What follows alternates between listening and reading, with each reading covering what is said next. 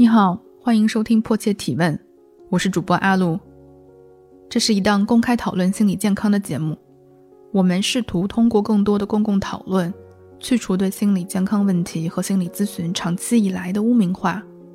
打破让我们感到愧疚、羞耻、脆弱、挣扎的那些偏见和污名。我们试图探讨那些生而为人体验到的复杂感受。那我也向大家介绍一下我自己。我是一个独立职业的心理咨询师，目前受训于伦敦塔维斯托克国立治疗中心，同时我也在伦敦塔维斯托克关系中心和 NHS 西伦敦区治疗中心提供心理治疗服务。我相信心理咨询当中使用到的很多工具和视角是可以有效的帮助到每一个人的，也希望这些工具和方法是可以被更多的人所了解、所使用的。在这档节目当中，我会从一个专业从业者的视角，从理论和临床结合的角度，为大家提供更多维的、从不同角度切入自身的方式，让我们得以更深入的理解自己、接纳自己、爱上自己。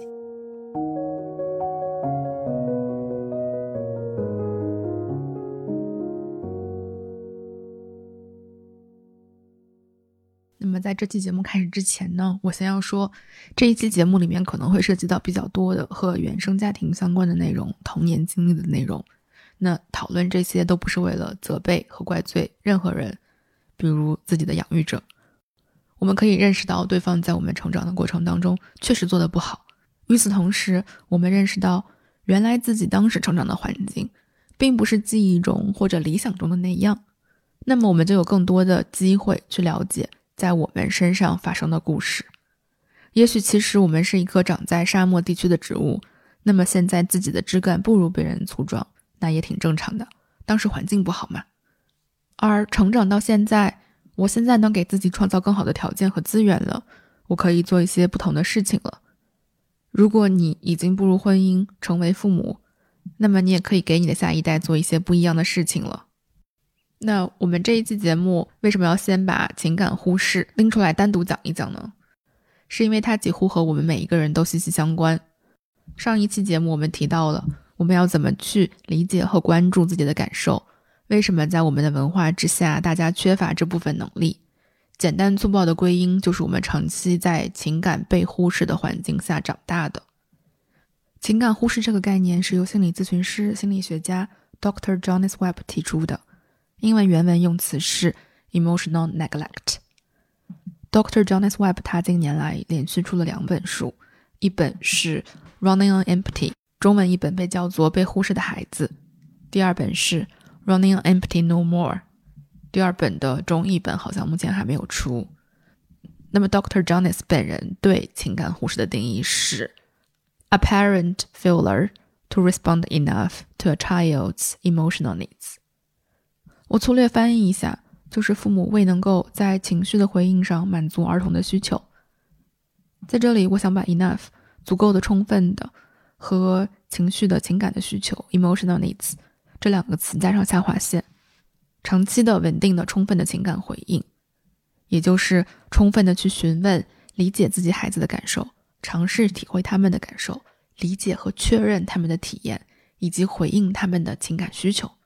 对于孩子的成长来说，重要程度不亚于喝奶。像很多爷爷奶奶辈的人可能会跟你讲，以前啊，因为那个太贫穷了，所以很多婴儿是喝米汤长大的。但是他们也可以长大，对不对？只是成年之后，他们会发现自己有很多当时营养不良带来的遗留问题。事实上，情感上人们的需求也是如此。在情感忽视环境下长大的孩子，我们可以想象成是在一个环境极其贫瘠。只能喝米汤成长的孩子，他们当然会长大，也能长成非常健康健全的人。只是那种早年情感上的营养不良，同样会为将来的心理健康埋下许多隐患。前面提到儿童期情感忽视这个概念，是由 Dr. Jonas Webb 最先提出的。他其实是一个在个人职业的心理咨询师。他讲述自己是在每天在咨询室里见来访的时候，慢慢的、慢慢的注意到。有这么一批来访者，叫做很 OK 的来访。他描述他们的状态是看起来挺好。那么这些来访者走进咨询室 j o n a s 会像每个咨询师一样，问问他们与父母的关系啊，与配偶的关系啊，了解一下成长经历啊。这些来访也都说自己童年过得挺 OK，挺普通，父母也都还挺不错，对自己还都挺关注、挺关心，衣食住行哪样都没有缺过。但与此同时，又是这些很 OK 来访当中，有很多人正在遭受抑郁情绪、焦虑情绪的折磨。他们很多人提到，感觉自己的内心总是很空洞，不论去哪里，好像感觉这个地方都不太属于自己，没法和这些地方建立联系。但当咨询师回看他们的生活，又会觉得他们的生活很符合中产幸福生活的想象。他们有着体面的工作、稳定的收入。有着和自己学历一样、工作一样都挺不错的配偶，他们有一些也有着可爱的孩子，就是你不管从哪一方面看，好像他们的处境都挺 OK，生活都挺不错。但与此同时，他们身上也有一部分不对劲。后来 j o n n 在工作当中就越来越注意到，这些来访有个共同特点，他们其实都是从还不错的家庭长大的，父母也都有关心和关注，衣食住行确实也都没有怎么缺过。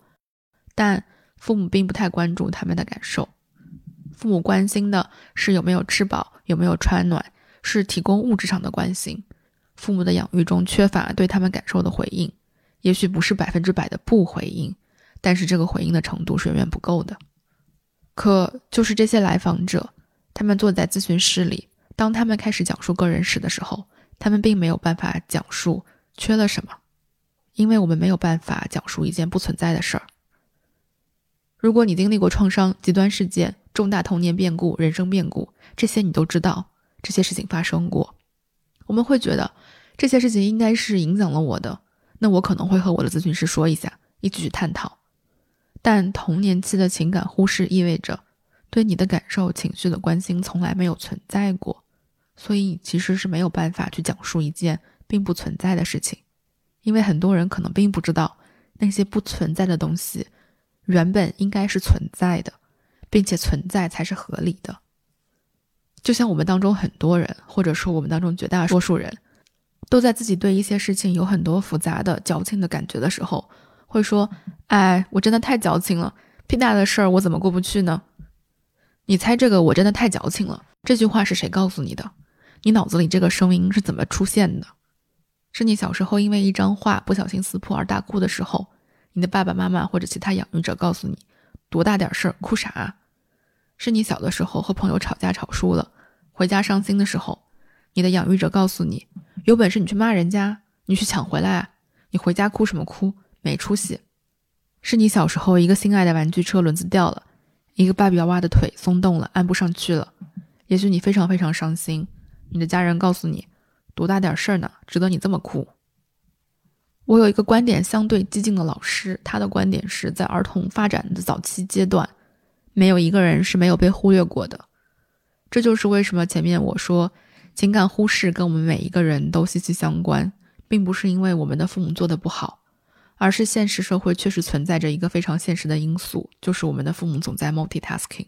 他们一边工作一边带孩子，一边做饭一边看孩子，一边回手自己的消息，一边要盯着点孩子。而孩子需要的是一种全情的关注。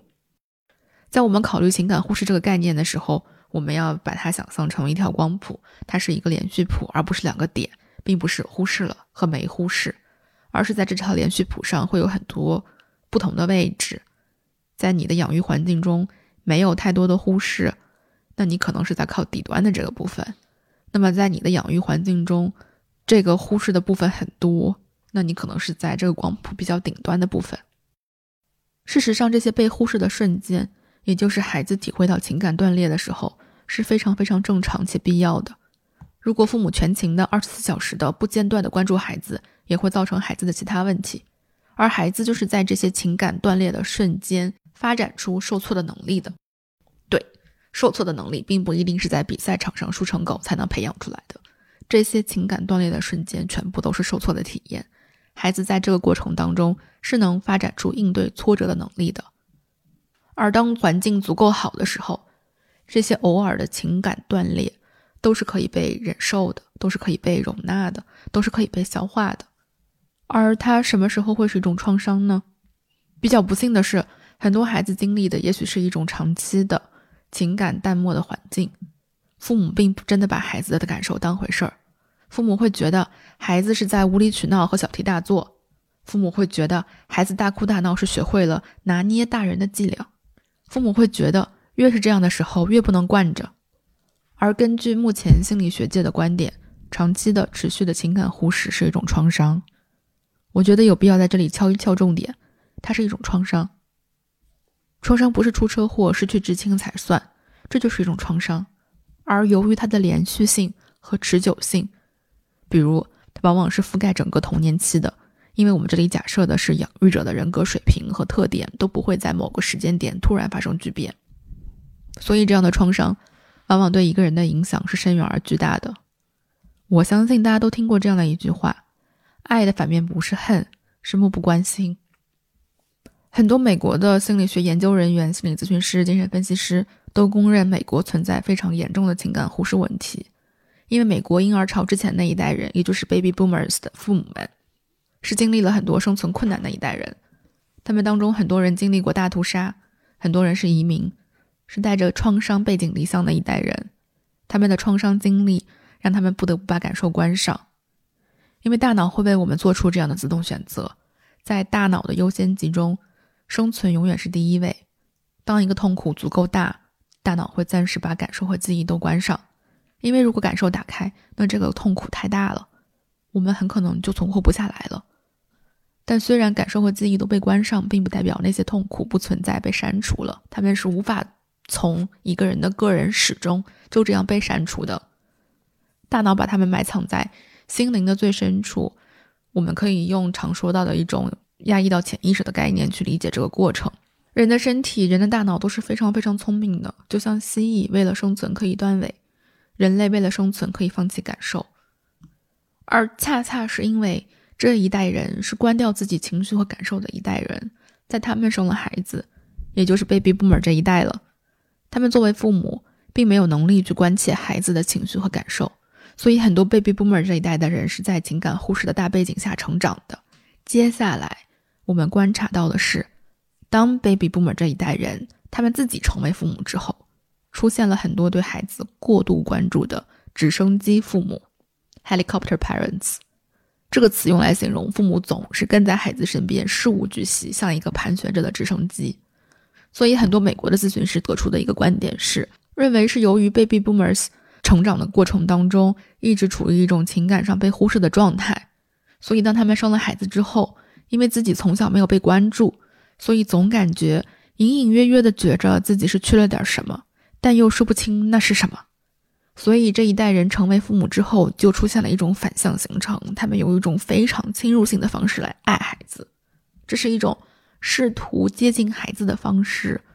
但并没有办法真的从情感上接近孩子，反而产生了更多的代际矛盾问题。问题在于，这些 baby boomers 他们并不知道正确的方式是什么，因为他们从来没有被那样对待过。他们觉得自己成长的体验中缺了什么。所以他们一直在尝试补给自己的孩子，但他们并不知道真的缺的是什么，所以又没有办法正确的补给自己的孩子，然后就形成了一个这样的恶性循环。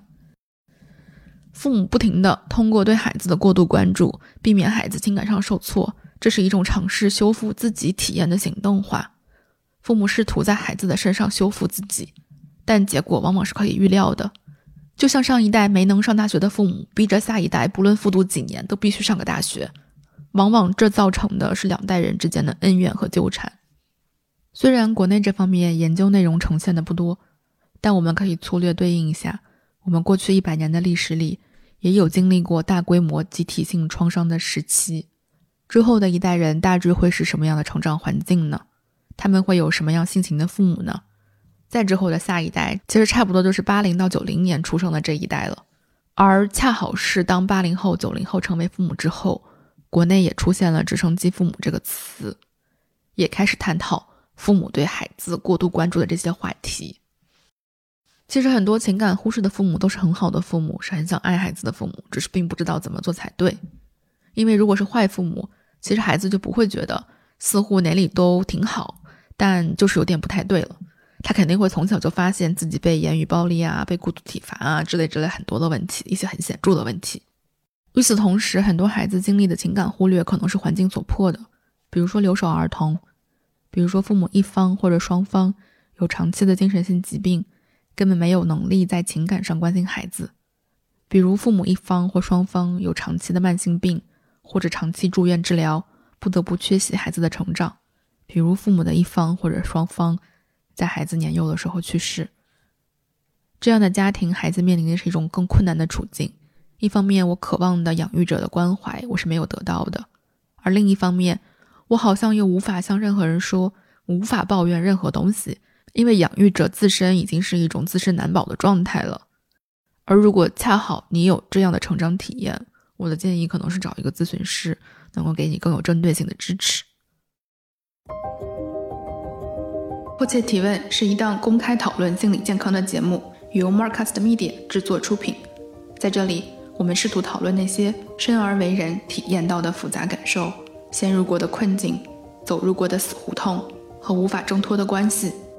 我为什么会有这样的感觉？只有我一个人这样吗？别人也是如此吗？我这样的感觉正常吗？是正确的吗？是健康的吗？我有这样的感觉和问题，我该怎么处理？怎么应对？我们试图的通过不断提问，让我们能够更加深入的理解自己，理解他人。我们相信，总有人对自己的内心充满好奇。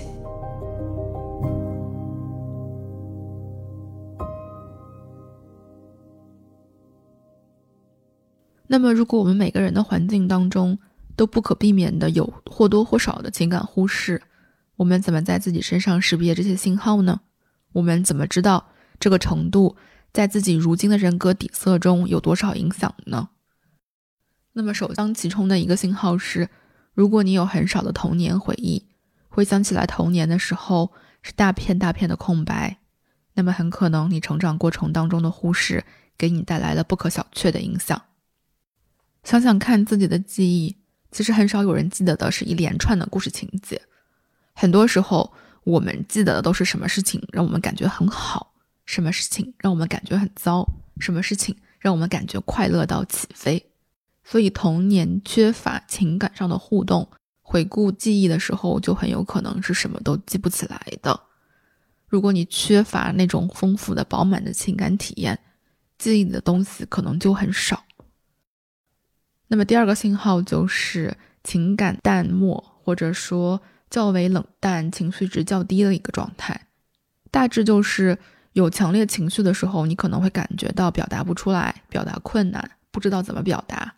或者是很多时候，你觉得自己并没有很强烈的情绪。有这样特质的人，在社会当中应该会常常被夸奖情绪稳定。但如果你常常被夸奖情绪稳定，你可以问问自己，你的情绪光谱是不是足够宽广、饱满的？比如，你会生气吗？伤心吗？恐惧吗？开心吗？你能待在这些情绪里面不快速切换走吗？还是大多数的时候，你感觉到自己的情绪并没有太多起落，好像很平稳，甚至有些时候平稳到让自己感觉无聊，像一个平静太久的湖面开始等待水花，而就像平静太久的湖面，人们觉得有水怪一样。那些平静之下，可能也埋藏了很多很深很深的感受，但他们可能一直无法浮出水面。那么第三个特点是低自尊，我觉得这个应该非常。非常直观了，就是从小没有被照顾好的孩子，怎么可能有高自尊呢？与这样低自尊水平相伴的，往往还有易焦虑，并且相对来说更有可能有抑郁倾向。与此同时，很多人会感觉到自己是有致命缺陷的，会认为别人只要足够了解自己，认识的足够清楚，相处交往的足够近和足够久，那就不会喜欢自己。另外一个常见的特点是非常独立。显得非常非常独立，很少求助于别人，因为在成长的过程当中，被情感忽视的孩子们往往经历过的是无数无数次的询问，但没有回应，或许很多时候还会有负面的回应，因为父母自顾不暇或者过于忙碌，也许当时的每一个需求都会变成父母的负担，所以即使离开了那个成长环境，仍然会觉得自己做什么事儿都在给别人添麻烦，自己是个包袱。也害怕每一次伸手求助的时候得到的仍然是拒绝。如果自己可以不求助，可以足够独立，可以不寻求别人的帮助，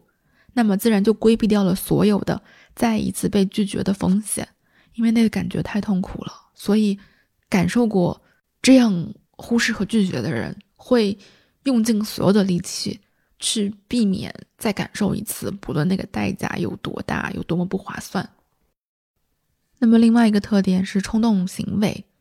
比如暴食、嗯，过量饮酒、药物滥用的倾向，都可以归在这个里面。并且可能会有人是常常会有没有保护的性行为，还有一些很多危险的行为。那怎么来理解这个部分呢？每一个孩子在小的时候都是有冲动行为的，常常做一些事情缺乏思考，不计后果。作为家长，在这个时候的角色应该是及时介入，告诉孩子这些行为安全边界在哪儿。如果是更有能力的家长，是可以与孩子讨论。这个安全边界对于我们家和你这个个体来说，我们应该设置在哪儿？该怎么设置？在这个过程当中呢，孩子就能逐渐发展出能够控制、调节冲动的能力，慢慢发展出来自控力，也能在要未来的不断面对的新的场景当中，自己去寻找自己的那个安全边界。毕竟父母是无法一辈子陪着你，教你做这些的。这些教孩子如何耐心。如何面对有些事情不能像自己期待般的发生的那份失落？如何在想吃一桶冰淇淋，意识到自己不能这么做的时候，感受到的那些感觉，事情不符合自己预期的感觉？如何去处理？如何去应对？这些都是父母在儿童早年应该帮他们发展的技能，而往往童年期的情感忽视，意味着这一部分的情感教育全是缺位的。如何去理解自己的负面感受？如何和自己负面感受相处并存？是我们没有得到过的教育，而即使长成成人，我们还会有很多缺乏自控力的时候，比如我就是控制不住我自己啊，我都知道，可是我就是控制不住我自己啊。这句话听起来耳熟吗？那么接下来我想提的这个顺着控制我自己，就想提到的是控制不好自己的情绪，接受自己的情绪，承受自己的情绪，处理自己的情绪。是我们需要从养育者那里学到的技能，而从小情感忽视的父母，让孩子感受到的是这些复杂的东西不是我该有的，因为父母觉得就是这些东西你不该有，你为什么感受那么多？你为什么那么矫情？你为什么不能就是吃了饭就写作业？你每天想东想西的，你在干嘛？所以这些孩子会觉得我是错的，就像别人没有尾巴，为什么我有尾巴呢？这是羞耻的，是我要藏起来的。那最后我想提的一个是关系的不稳定，这是一种什么样的不稳定呢？很多时候我们看到关系中一些人的做法，我们会心生佩服，他怎么能那么洒脱啊？说断就断，说分手就走路不回头，怎么那么冷酷啊？我怎么做不到这么洒脱呢？这些看似潇洒和果断的背后，很可能隐藏的是害怕被拒绝的感觉，也因此他们会选择做一个容易拒绝别人的人。这种拒绝很可能不是来自自信和不在乎的，也许是在关系中非常容易感受到别人的拒绝，对这个感觉非常非常的敏感，为了保护自己，一点点也不留出被拒绝的可能性，所以会在察觉到对方有一丝丝不情愿的信号的时候，就先行一步，率先的回绝别人。在这样的自我保护之下，内心深处可能是对那种。要失去的、切断的、被拒绝的感觉，实在是觉得太痛苦了，所以必须要严防死守，不给任何这样局面发生的机会，要在这一切发生之前率先撤离。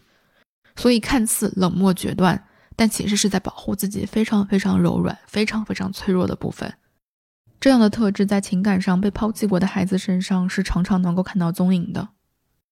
在情感忽视之下长大的孩子。往往也是不太信任亲密关系的，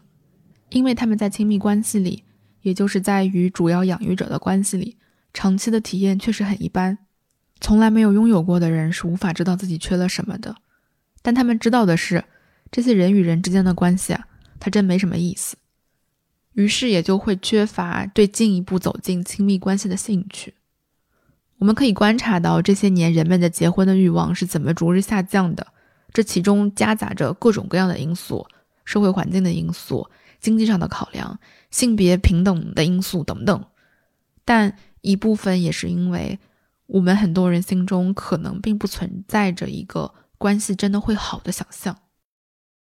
之所以我们上面罗列了一些长期情感忽视带给我们的影响，以至于我们会有哪些特质或者特点，并不是为了评价它好还是不好，更多的是为了有一个理解自己的方法。不论是接纳也好，还是爱也好，都是建立在理解的基础之上的。理解好像很容易，在那些我们理解其他人的时候，理解好像很难，在那些我们理解自己的时候。像我们对待身体上的不适。我们会在身体上某个不舒服的位置来回按压，寻找那个疼痛的准确的位置，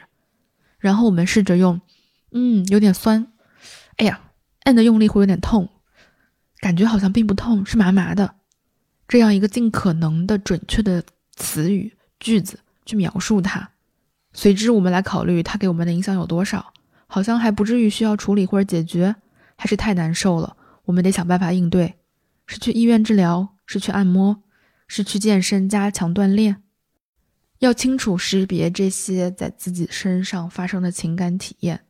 也要用类似的方法，我们才能够决定是否要与自己重归于好。我不知道这期节目听到这里你感觉如何？如果你在这里发现自己在成长的过程中是缺少了这些情感照料的，